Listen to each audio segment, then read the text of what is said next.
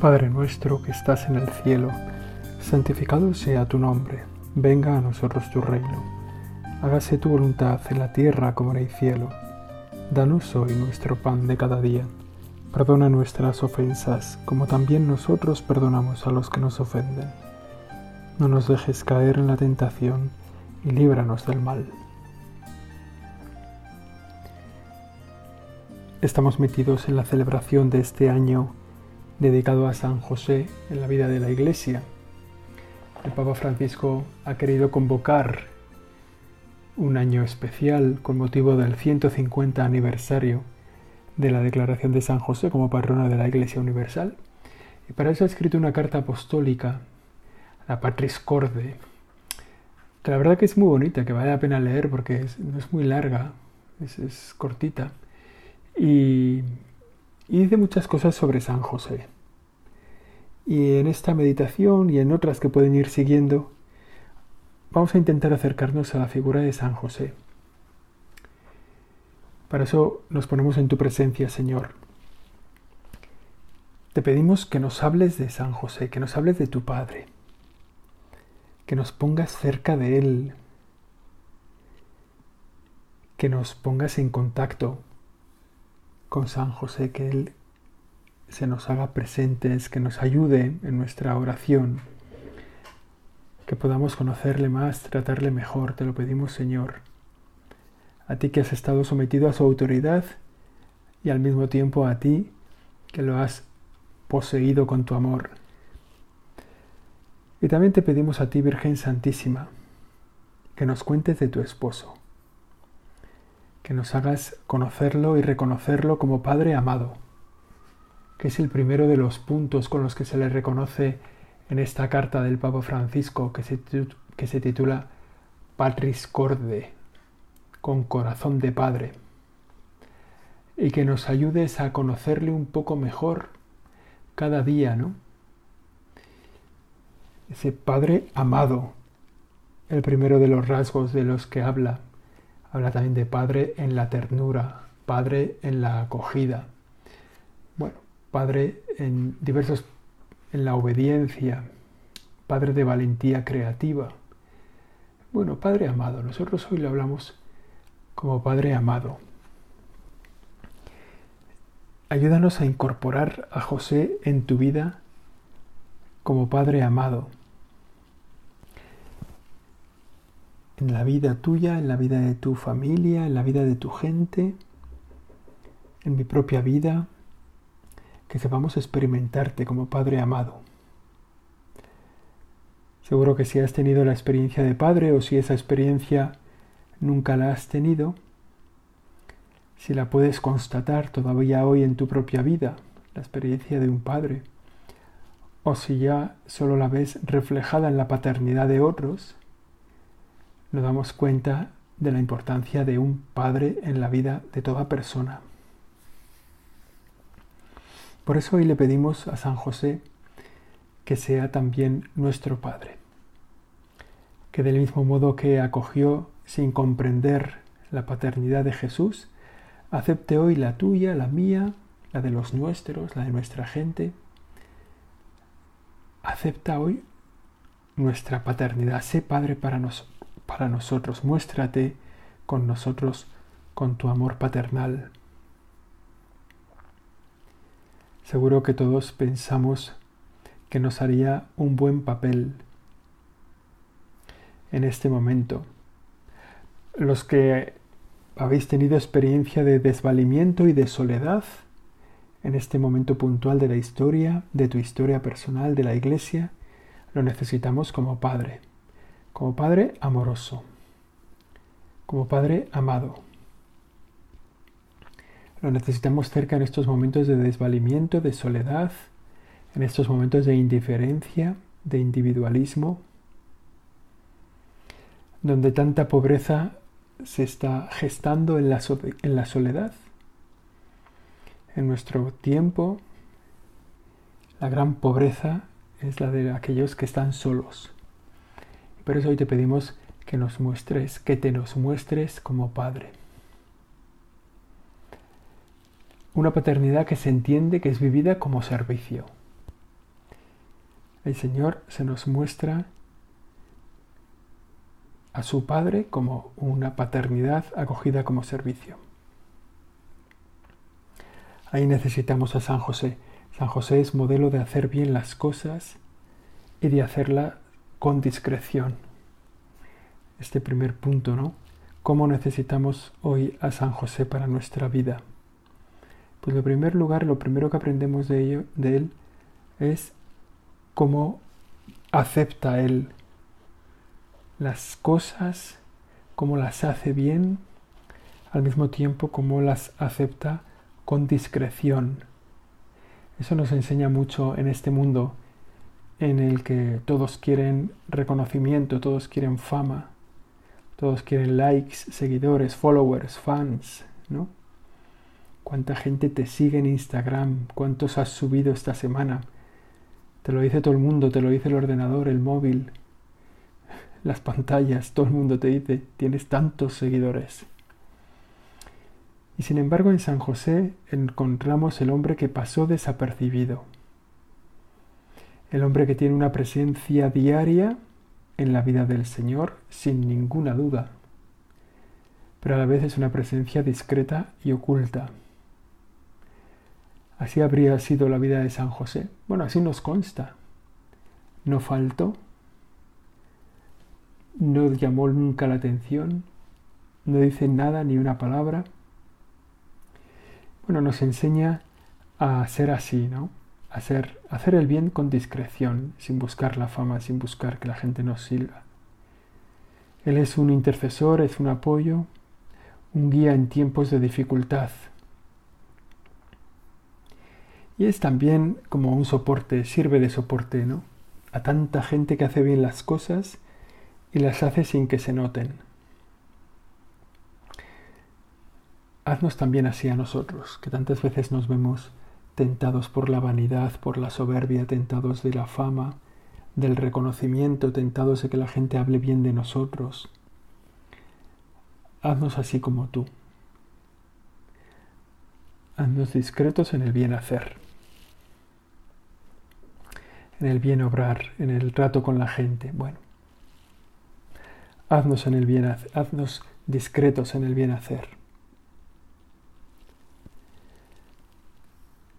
Nos haces tomar conciencia y agradecer el papel de los de segunda fila en nuestra vida cristiana, de aquellos que estuvieron justo en el momento justo y luego desaparecieron, de ese bien que se presta sin darnos cuenta de la importancia de lo que hemos hecho o sin darnos cuenta del bien que hemos recibido y sin embargo por gracia de Dios ha salido así.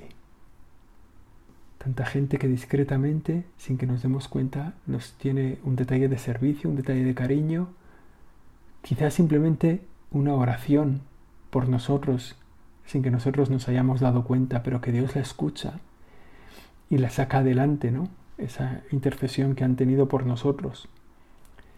Tanta gente a nuestro lado que como San José nos hacen el bien, nos cuidan. Y es un buen momento esta oración además de, como hemos dicho en primer lugar, para adoptar ese papel de los que ayudan sin, sin ponerse en primer lugar, de los que ayudan con discreción, también es momento para agradecer a todos los que nos han ayudado a nosotros, quizá hoy, quizá en nuestra vida, con discreción, quizá sin darnos cuenta. Recuerdo como una vez un sacerdote eh, yo ya era sacerdote, me lo encontré un día y entonces eh, me dijo, me dijo que él estaba muy contento por mi vocación sacerdotal porque se sentía como protagonista de esa vocación sacerdotal. Y yo pensaba que, pues yo pensaba, mm, creo que no he visto nunca a este sacerdote, no sé qué parte puede tener en mi vocación sacerdotal, no tengo ni idea de por qué me dice que él es alguien en mi vocación sacerdotal. No lo sé. Y sin embargo él me lo dijo con mucho conocimiento de causa y... bueno, y tenía claro conciencia de lo que él había trabajado por mi vocación. Pues, pues seguramente, ¿no? Quizá habría rezado, quizá me habría visto alguna vez y habría dicho, Señor, a este, ayúdale. Bueno, en cualquier caso, ¿no? Tanta gente que nos ha hecho bien desde esa discreta segunda fila. Nosotros hoy lo agradecemos. Agradecemos a todos esos. Y al agradecer a todos ellos nos acordamos de toda esa grandísima segunda fila de la Sagrada Escritura y de la vida de la Iglesia. Los de la segunda fila, que porque ellos fueron fieles, se sostuvieron la fe de tanta gente importante. La gente del Antiguo Testamento. ¿Quién se acuerda hoy de Abdías? Pues es un libro de la Biblia, pero seguramente quizá no lo hemos oído hablar nunca de él. ¿O quién se acuerda de Obed, el abuelo de David? Menos mal que estuvo ahí, Obed, porque si no, no habría estado David. Yo siempre me acuerdo de Obed porque creo que ya lo he contado. Yo tuve un monaguillo en una parroquia que estuve que me dijo, cuando le dije, oye, ¿me puedes ayudar a, misa? Ah, pues sí, vino corriendo. El chavalín pequeño, venía todos los días a misa. Le pregunté, ¿y tú cómo te llamas? Me llamo Obed. Y yo me quedé, que no había oído nunca ese nombre. Y entonces digo, pero Obed, ¿Obed de qué? ¿Obed? Y me dice, sí, Obed, como el abuelo del rey David. Ahí va. Él tenía perfecta conciencia de quién era Obed, y yo creo que no lo había oído nunca. Yo ya sacerdote y además como con conciencia de listo y todo eso, pues no. Bueno, todos estos, estos personajes de la segunda fila que siendo fieles han hecho posible la fidelidad de los de la primera fila. Claro, ¿quién se acuerda hoy de Judas Tadeo? Con que nadie, nadie lleva su nombre, ¿no? Porque el Iscariote lo lió todo y entonces nadie lleva el nombre de Judas, o pocos, o, yo no he conocido a ninguno, vaya, Tadeo sí, Tadeo alguno. Pero ¿qué hizo este? Pues fue ser fiel. No sabemos nada más de él de Tito, el santo más pequeño, ¿no? Santito. ¿Qué, este, ¿Qué hizo Santito? Bueno, gente pequeña del primer, del primer momento de la historia de la iglesia, que fueron fieles, ¿no? Los de la, los, la gente de la segunda fila, también los de la segunda fila en la vida de la iglesia, están gente muy luminosa, ¿no? Está Santo Tomás de Aquino, está Santa Teresa de Jesús, está San Francisco de Asís, a la sombra de todos estos, ¿no? Pero a la sombra de todos estos hubo muchos que fueron fieles tras ellos, que mantuvieron vivo el carisma a lo largo de los siglos, sin salir de sus celdas, que ahí siguen muchos de ellos sin llamar la atención, ¿no? Una carmelita descalza en su celda, en su monasterio, discretamente, haciendo vivo, eficaz, real el carisma de Santa Teresa. Un dominico como Santo Tomás, ¿no? pegado a la palabra de Dios, predicando el Evangelio. Bueno, Santo Tomás fue una gran luz en la vida de la Iglesia, lo sigue siendo, a la vuelta de los siglos. Pero detrás de todos ellos hay, pues eso, los de la segunda fila que son necesarios para que la primera fila aguante. El párroco solo en su pequeña o en su gran parroquia sin poder hacer mucho, ¿no? Pero que cada día celebra la Eucaristía, cada día reza los laudes, cada día confiesa un poquito o se pone a confesar, cada día reza el rosario, cada día visita a los enfermos, cada día toda esa segunda fila tan eficaz. ¿Cuánta gente grande hay en esa segunda fila? Y sin ella sería imposible la primera. Igual que se dice que detrás de cada gran hombre hay una gran mujer, Detrás de, gran, de cada gran santo hay un pequeño ejército de santos, santos del ordinario, de los sin milagros, de los mártires. Se dice que detrás de cada gran santo hay algún mártir, porque es verdad, ¿verdad? Vivir con un santo, pues, pues en fin, tiene que ser muy, muy maravilloso, pero también un poco duro, ¿no? Un poco complicado. Ese ejército de los santos de lo ordinario. Así te necesitamos, José, que nos ayudes a darnos cuenta de la importancia de esos y que nos ayudes a ponernos en su lugar, a coger ese puesto de segundones. San José nos recuerda que todos los que están aparentemente ocultos tienen un protagonismo sin igual en la historia de la salvación. Decía San Pablo VI, a todos ellos va dirigida una palabra de reconocimiento y de gratitud. Así lo hacemos. Así lo hacemos en nuestra oración en este día. De la gente que cada día demuestra paciencia e infunde esperanza, cuidándose de no sembrar tristeza ni pánico. Bueno, cuántos padres, cuántas madres, abuelos, abuelas, docentes, dice el Papa en la Patris Corde, muestran a nuestros niños con gestos pequeños y cotidianos cómo enfrentar y transitar en este tiempo, levantando miradas e impulsando la oración cuántas personas rezan, ofrecen e interceden por el bien de todos. El ejemplo de San José, que sigue vivo y necesario en la vida de la Iglesia. Me gustaría pararme ahora en un segundo momento sobre un acontecimiento que no sé si ha sido llamado así alguna vez, pero que puede ser llamado así, yo creo, sin, mucho ofender, que es el acontecimiento de la Anunciación a San José. Hemos escuchado muchas veces como esa expresión del Señor, bienaventurados son los que escuchan la palabra de Dios y la cumplen, cuando el Señor es requerido para salir fuera de la casa en la que está, porque está fuera su madre y sus hermanos.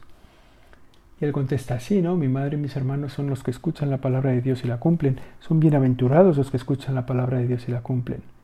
Seguro que en esas palabras el Señor tenía también en la cabeza, además de a su madre, a San José, porque él fue bienaventurado, porque él también escuchó la voluntad de Dios y la cumplió. No fue fácil la vida de San José. Se puede decir que todo fue normal hasta el día en que María le contó su anunciación, como el ángel le había anunciado que iba a ser madre del Mesías sin contacto con varón y que ella había dicho que sí y por tanto que estaba esperando el nacimiento del Salvador del mundo. La cara que se le quedó a San José, nos la podemos imaginar. La vida de San José fue normal hasta ese momento. Y esa anunciación del ángel Gabriel a la Virgen tuvo también una segunda anunciación seguramente que del ángel Gabriel a San José, porque él había decidido repudiar en secreto a María para que ella no fuera castigada y sin embargo recibió el anuncio del ángel. Acoges en tu, casa a María porque la criatura que hay en ella viene del Espíritu Santo y tú le pondrás por nombre Jesús. Y San José recibe ese anuncio del ángel Gabriel y lo cumple en su vida. Lo cumple con sus obras y pasa a convertirse ese acontecimiento en el bueno, en un punto y aparte en su propia vida, en la vida de San José. A partir de ahí se acaba su vocación de sacar adelante una familia, su vocación de ser un carpintero, su vocación de el centro de su vida pasa a ser el cuidado del niño Jesús y de su Madre María. Y todo lo demás va orientado a este fin. En nuestra vida también vale la pena reconocer cuál es el centro, el centro por el cual estamos dispuestos a dejarlo todo. En ese centro tiene que estar el Señor. Y muy pegado al Señor, nuestra propia familia.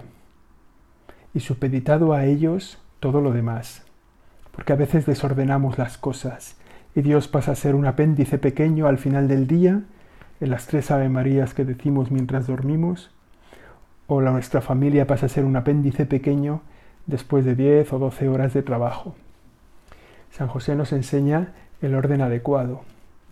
A partir de la anunciación que el ángel le dice de que esa criatura viene del Espíritu Santo, de que Él será su Padre y de que Él es el que le pondrá nombre, el criterio de las cosas importantes en la vida de San José cambia. Y eso a nosotros nos tiene que ayudar.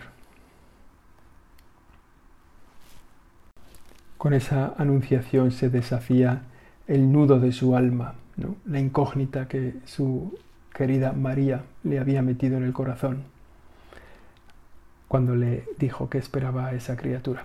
A partir de ahí San José hace visible su paternidad. Acoge en su casa a María y le trata como un esposo amante, amoroso, y a Jesús como un padre, un padre que será muy amado. Se hace visible la grandeza de San José, que consiste en ser el esposo de María, en ser el padre de Jesús, y en esa, manera, en esa medida, como dice San Juan Crisóstomo, entró en el servicio de toda la economía de la encarnación. San José se pone al servicio de la salvación del mundo. Se pone al servicio de Jesucristo Salvador. Se pone al servicio del cuidado de María.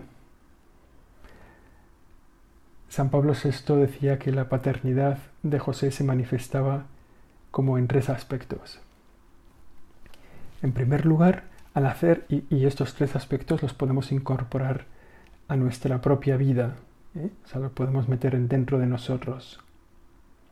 En primer lugar, al hacer de su vida un servicio, un sacrificio para sacar adelante el misterio de la encarnación, un servicio a la misión redentora.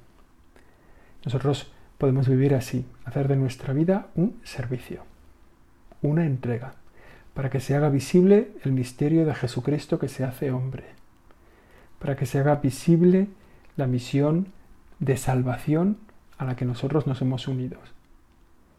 Ese es como el primer aspecto en el que se manifiesta la paternidad de San José, hacer de la vida un servicio.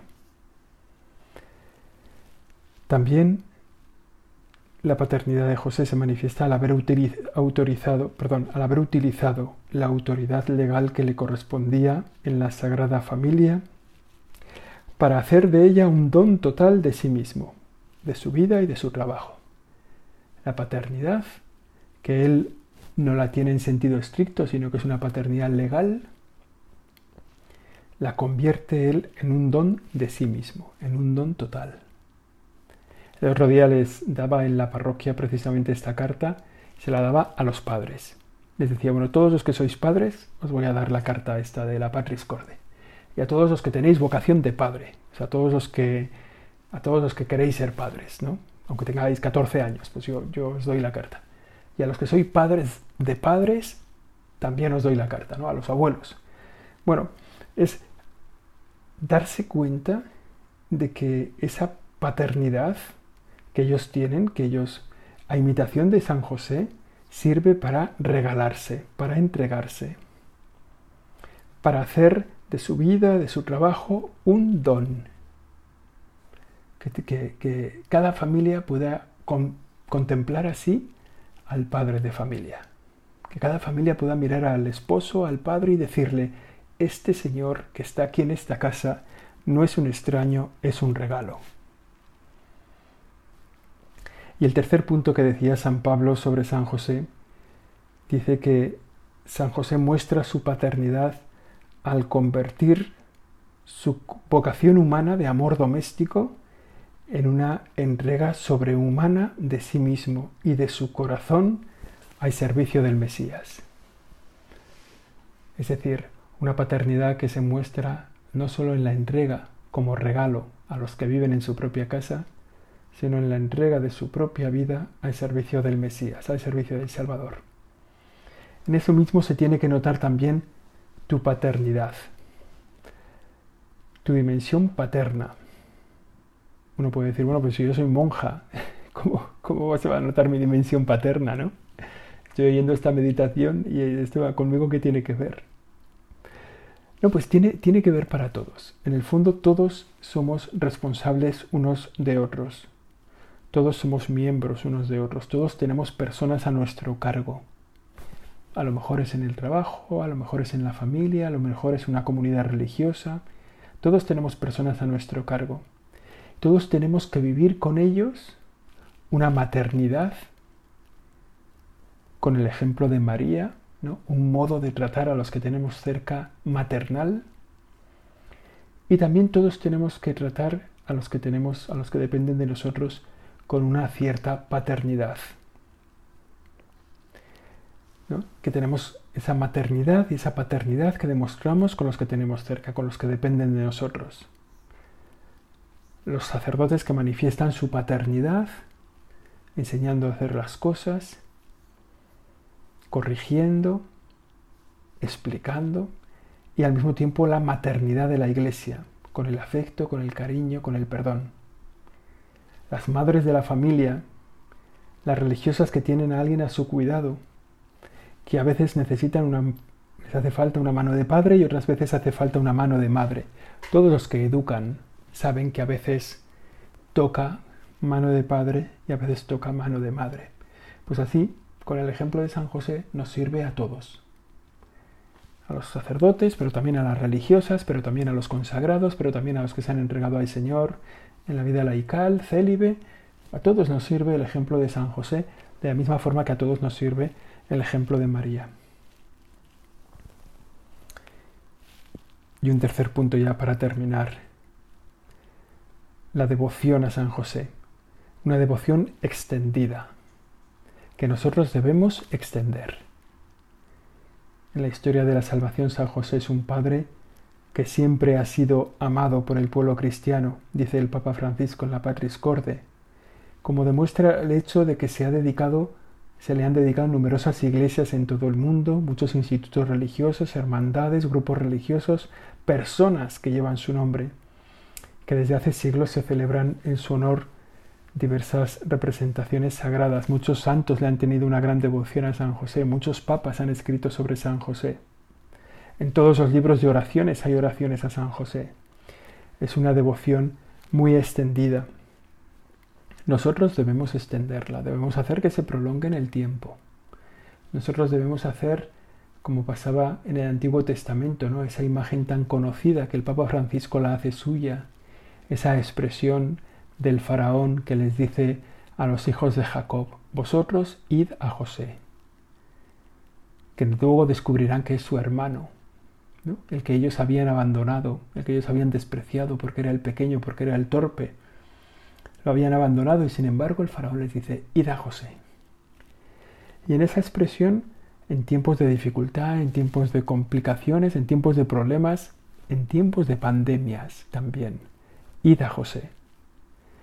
Es lo que nos dice a nosotros la Iglesia y lo que nosotros tenemos que decir a los que nos rodean. Id José, acudid a José. Él es el custodio. Él protege a toda la Iglesia. Él cuida de las familias. Cuida de los que están solos, de los que están tristes. Vamos a pedir a San José que cuide de nosotros. Al acabar este tiempo de meditación, que nos haga conscientes de su presencia en nuestra vida y que nos ayude a expandir, a extender en todo el mundo la devoción a su nombre, la devoción a su persona. Una devoción que se haga, que se encarne en cada uno de nosotros. O sea, que, procuremos vivir a, los que, a los que no hemos sido llamados al relumbrón ni a la luz, sino que hemos sido llamados a esa segunda fila tan importante que nos haga vivir como Él. Esa santidad completa y esa santidad discreta. A la Virgen María ponemos esta intención al acabar nuestra oración. Dios te salve María, llena eres de gracia, el Señor es contigo. Bendita tú eres entre todas las mujeres, bendito es el fruto de tu vientre, Jesús. Santa María, Madre de Dios, ruega por nosotros pecadores, ahora y en la hora de nuestra muerte. Amén.